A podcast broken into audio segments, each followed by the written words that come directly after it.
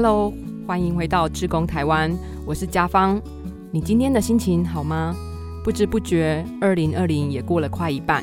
这一集节目，我们邀请到的来宾是台中市身心障碍者福利关怀协会的副执行长杨金轩。原本在生技产业工作的金轩，在六年前全心投入身心障碍者的照顾服务。他说，刚开始完全不了解的时候，总是习惯用比赛的方式来教导带领慢飞天使。然而，他却发现，不止自己很挫折，孩子们也相当受挫。不过，因为信仰的支持，他调整了自己的心态和眼光，也看见了这群孩子的成长与蜕变。为什么杨金轩会成了台中市身心障碍者福利关怀协会的终身职工？又是为什么他最后选择从生技产业转了个方向，投入身心障碍者职业重建服务工作呢？我们一起来听听他的分享。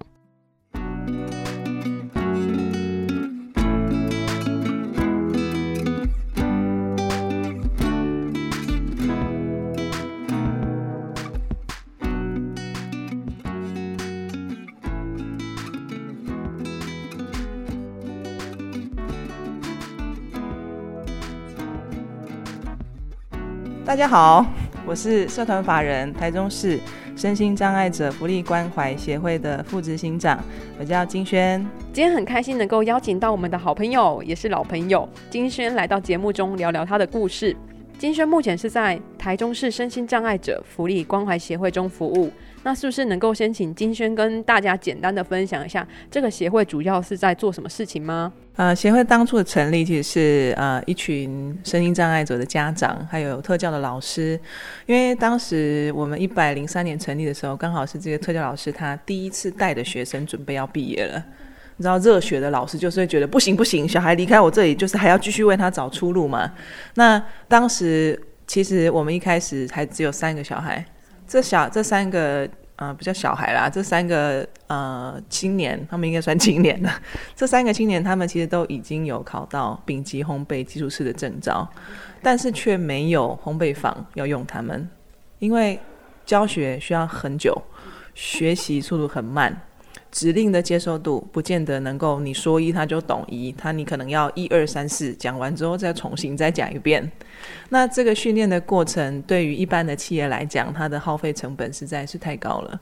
那为了怕小朋友把他们已经学会的，比如说烘焙怎么做面包啦，怎么做蛋糕这些东西忘记，所以当时是由家长跟老师合资先成立了一个烘焙坊，当时都是自己出钱的，我们那时候也没有任何的政府方案在补助。哦，所以协会初期等于是一群老师还有家长自掏腰包成立，然后去照顾台中在地的身心障碍的孩子。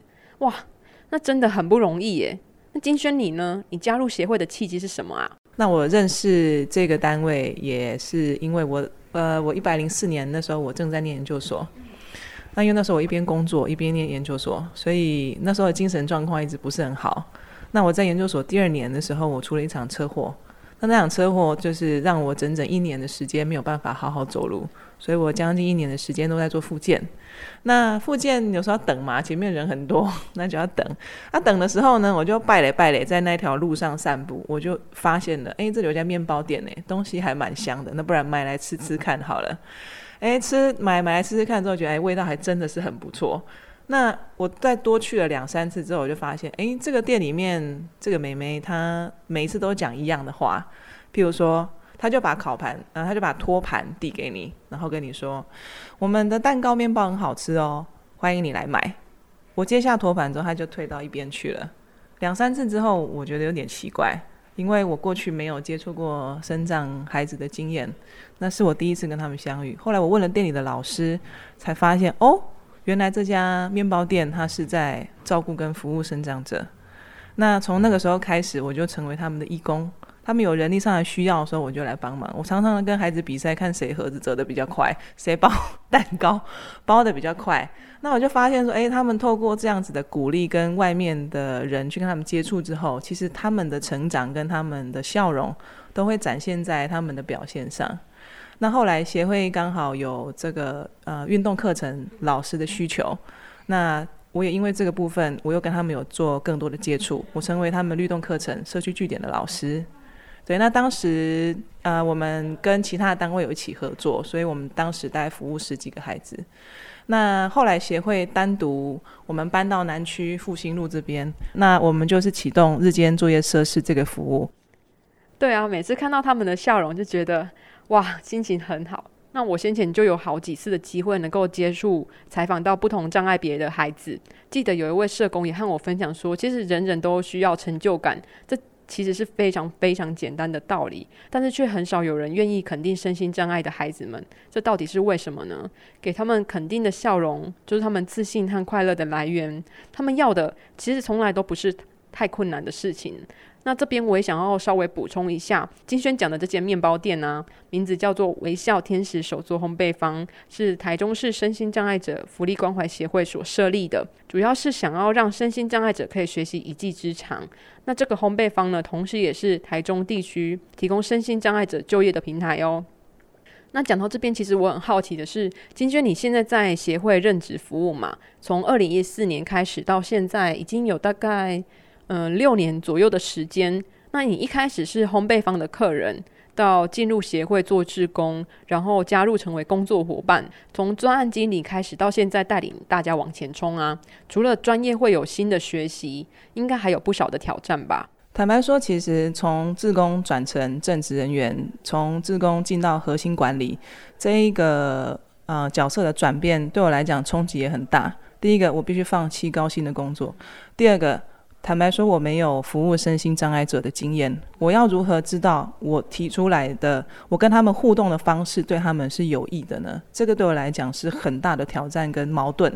但是很庆幸，我们有社工老师，我们有教保老师，在这一块，我们透过观察他们如何跟学员互动，那我们可以学习如何帮助这些声音障碍朋友。那一样啊，志工伙伴进来，我们会先受训，那受训完之后，我们就会知道当。学员有什么样子的状况的时候，我们应当怎么样去处理？所以，他对志工而言，他其实是另外一个领域的薪资的一个吸收。我觉得这是挺好的。对，我觉得还有很重要的一件事情是，我们要怎么样同理心，然后用正常的眼光去看待这一群孩子。常常我们会讲说，我们是正常的，然后不正常的。可是其实。正常跟不正常真的是这样子的标准吗？还是我们只是有太多社会框架下的思考？再就是身心障碍的孩子从学校毕业到职场、企业，其实有很长一段的路要走。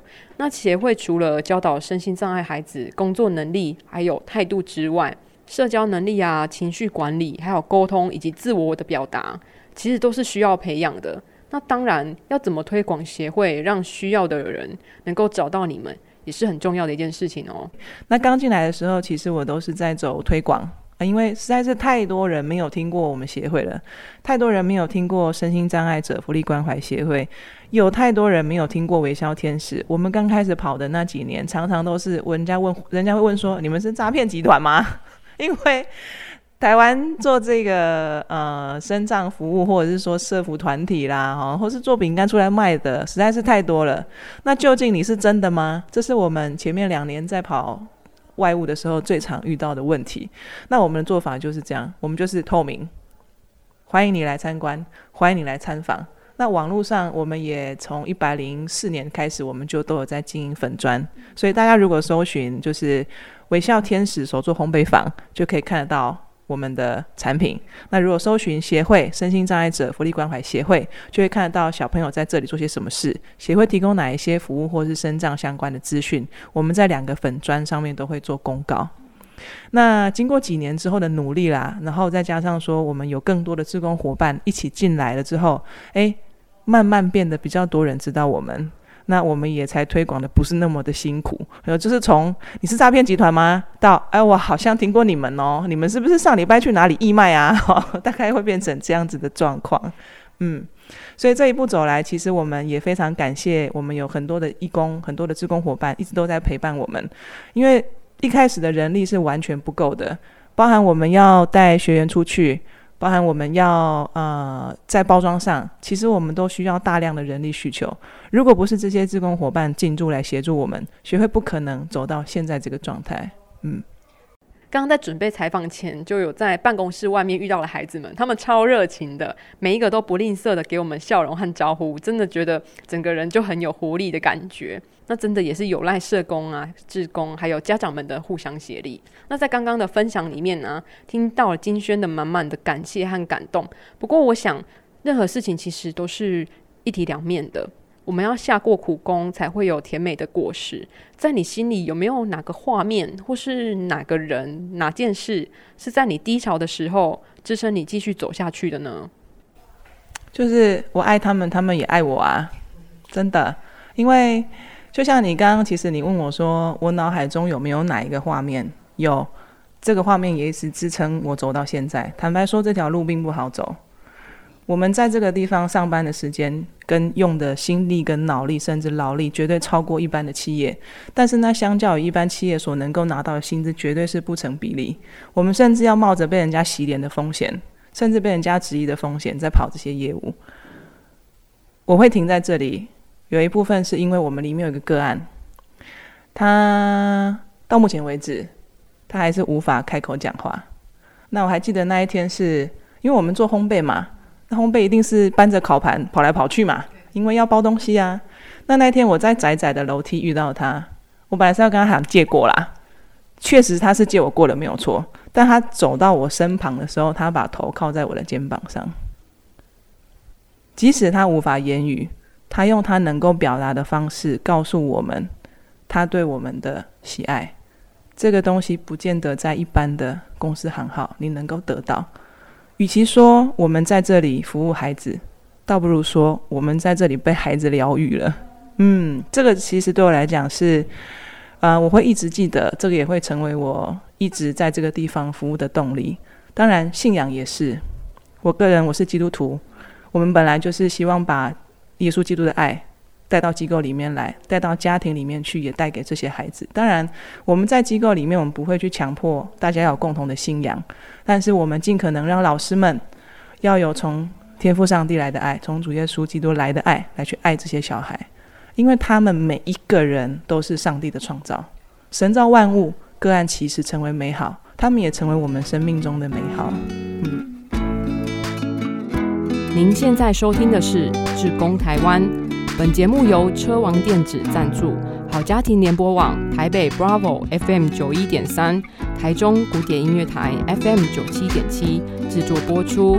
如果你喜欢我们的节目，别忘了按下订阅，避免错过之后精彩的内容。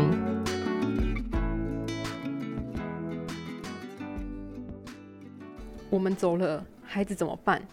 这个是许多身心障碍者家长共同的心声。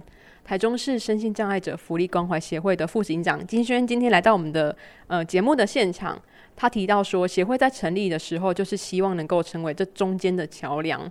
如果企业和消费者能够直接购买呃微笑天使的产品，那除了提供协会的收入，其实也同时提供了身心障碍者工作的机会。在上一段的访问中，金轩期待能够陪微笑天使多走一里路。然而，这个是满不荆棘的路程哦。那我想，其实志工无私的分享，应该是在这过程中，呃，最美丽的风景之一了吧。付出是快乐的，当我们能够付出，表示我们丰盛，表示我们有余。我觉得志工就是家人，我们的服务对象，我们的生障孩子或是生障家庭的家属、家长，对我们来讲就是家人。我们会用什么样子的方式对待我们所爱的人，我们就会用什么样的方式去对待来到这里的志工朋友。有些甚至我们在一边包装的过程中，我们都可以闲聊到他女儿今天考上大学啦，交男朋友啦，怎样怎样怎样，就是闲话家常。我们并不会设定说哦，我就是协会的呃服务人员，所以我就一定怎么样怎么样。不来的人对我们来讲，他们是跟我们一样，都成为把孩子往前推的助力，他们是成为孩子的翅膀，所以我们对这些志工伙伴有非常深的感激。因为他们在我们最需要帮忙的时候出钱处理，甚至贡献他们的专业。总听人家说台湾最美的风景是人，我也是一直这样觉得。这句话说的真好，因为有了这一群无私奉献的志工协助，也让不管是你们，或是让其他的社福机构、NGO、NPO 组织，甚至是企业、政府，都能够有强大的靠山。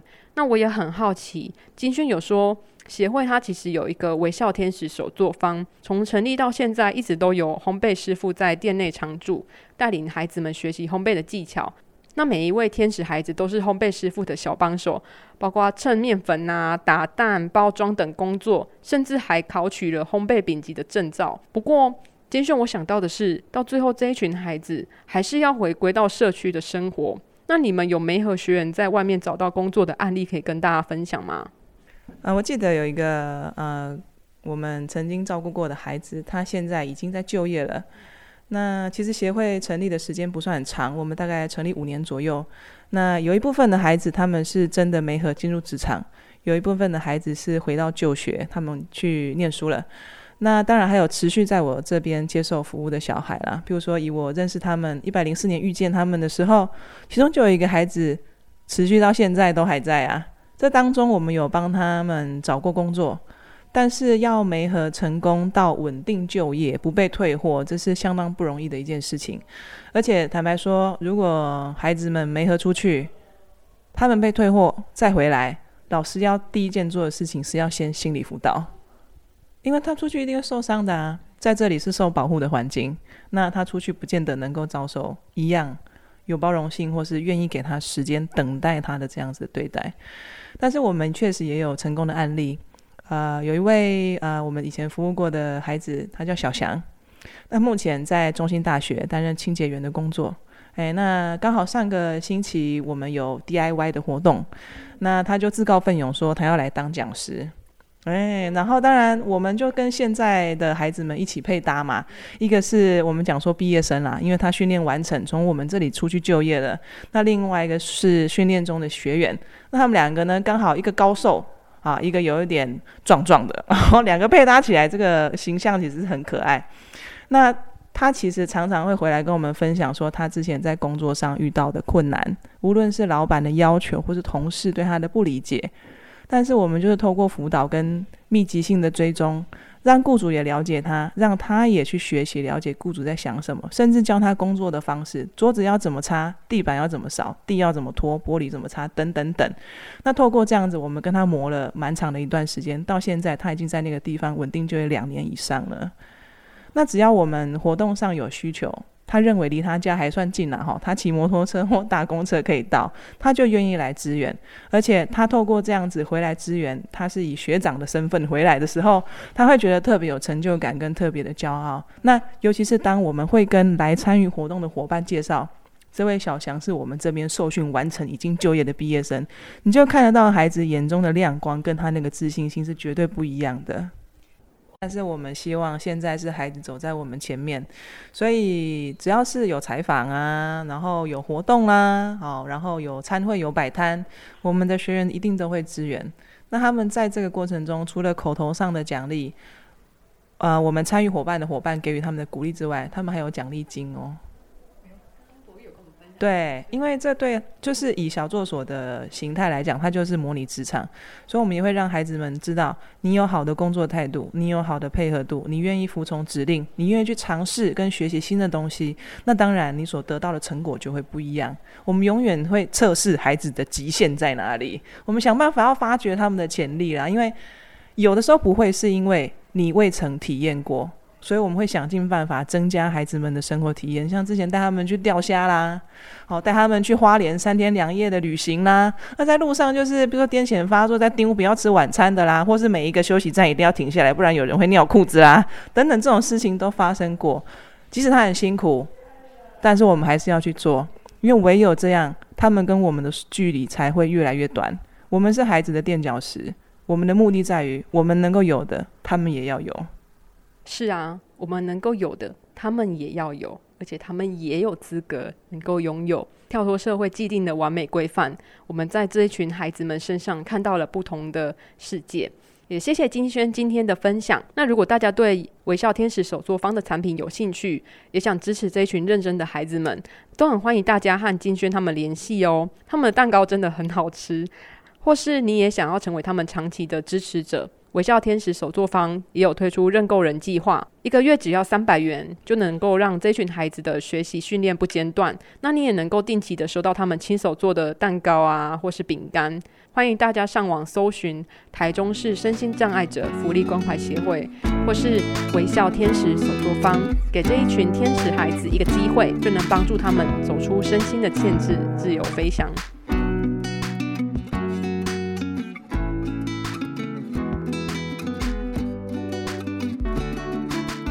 节目的最后，也想邀请您听完节目，如果有任何的问题，或是有些回馈想与我们分享，可以加入我们的 Live 生活圈，ID 是 at FM 九七七。如果你是用 Apple Podcast 收听，也欢迎你帮我们打新评分，并且留言。